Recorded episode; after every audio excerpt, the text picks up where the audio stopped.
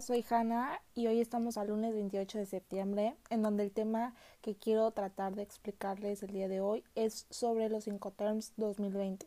Así que comencemos.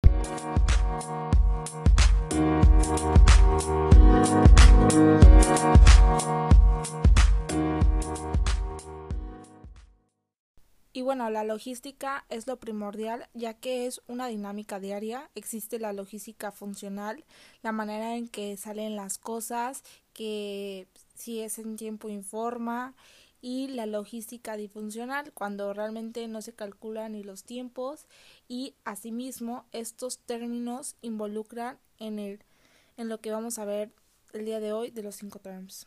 Cómo asegurar o saber cómo implementar el adecuado término de acuerdo de las a las características de la mercancía de origen y de las condiciones. Sabemos que en comercio internacional constituye como uno de los factores que han ayudado al crecimiento económico de los países y han generado movimiento de la economía. Esto surge más de 90 años con el intercambio de bienes. Sin embargo, era muy complicado hacer los intercambios por la desconfianza entre el vendedor y comprador por el tema de la logística, porque en esto involucran los riesgos de punto de origen a punto de destino. Entonces, entre compradores y vendedores, eh, realmente las diferencias de ver hasta dónde llega la responsabilidad de cada uno de los involucrados. Y bueno, como tal, los términos internacionales del comercio llegan para buscar una solución.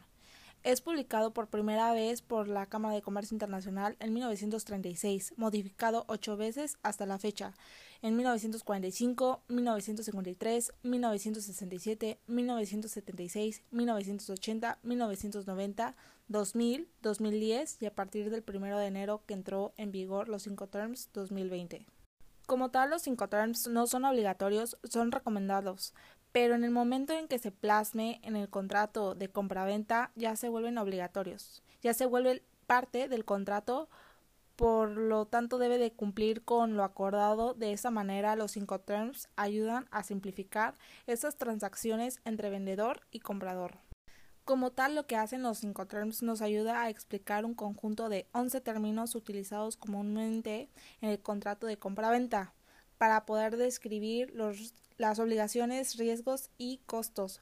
En las obligaciones realmente es quién se ocupa de qué, entre la relación entre la empresa y vendedora y compradora. Por ejemplo, quién organiza el transporte o seguro de la mercancía o quién consigue los documentos del embarque y las licencias de importación y de exportación.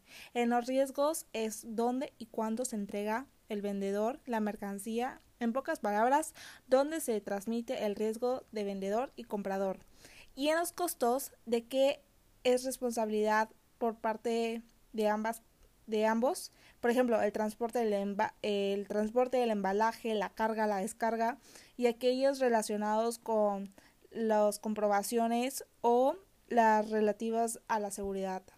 Son 11 incoterms estructurados en cuatro familias y van incrementando la responsabilidad tanto del vendedor como del comprador. Y en estos nuevos Incoterms 2020, el DAT, que es Delivered at Terminal, entregada en terminal, eh, sustituye y entra que es el DPU, que es Delivered at Place Unload, que es entregada en lugar de descarga. Tienen los mismos alcances, la diferencia era la descarga.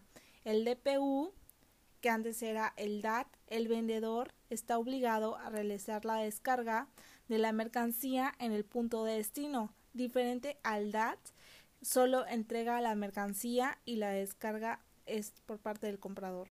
Bueno, esas fueron una de las diferencias que se presenta ahorita, pero eh, como tal, una de las grandes mejoras es dar una claridad entre el vendedor y comprador haciendo un formato de manera horizontal que es un conjunto de 10 artículos enumerados. Por ejemplo, del A1 al A10 es por parte del vendedor y del B1 al B10 es por parte del comprador. Por ejemplo, A1 y B1 son las obligaciones generales. El A2 y B2 es la entrega y eh, recepción. El A3 y B3 es la transmisión de riesgos. El A4 y B4 es el transporte el A5, B5 es el seguro, el A6, B6 es los documentos de entrega, el A7 y B7 son los despachos aduaneros, el A8 y B8 son las comprobaciones de embalaje, el A9 y B9 son el reparto de costos, el A10 y B10 son las notificaciones. Los cambios que tuvo los Incoterms es la mejora de la presentación, preocupándose por, la, por recomendar a los usuarios cuál es la mejor opción. Hace una explicación más clara de los contratos de compraventa, eh, por ejemplo, el seguro, eh, en este caso transporte, si hay algún eh, tipo de contrato bancario, entre otros. También se actualizan las notas de orientación que ahora realmente son las notas explicatorias para cada regla. El grupo E, que es X-Work, que es en fábrica, el único término por el vendedor pone las mercancías a disposición del comprador local. El grupo F, que es FCA Free Carrier, que es libre transportista. El FAS, que es Free Alongside Ship, que es libre al costado del buque. Y el FOB, que es Free On Board, que es libre a bordo, el vendedor se encarga de entregar la mercancía en un medio de transporte escogido por el comprador. Luego, el grupo C, que es eh, Cost and Freight, que es este costo y flete, el CFR, el CIF, que es Cost, Insure and Freight, que es costo, seguro y flete, y el CIP, que es Carriage Paid to, transporte pagado hasta, el vendedor eh, contrata el transporte sin asumir el riesgo de pérdida o daño de la mercancía o costos adicionales después de la carga del despacho.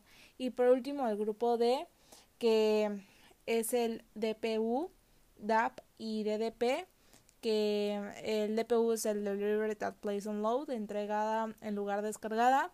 El D DAP, que es Delivered at Place, entregado en un punto, y el DDP, que es Delivered Duty Paid, es entregado con derechos pagados. El vendedor soporta todos los gastos y riesgos necesarios para llevar la mercancía al país de destino.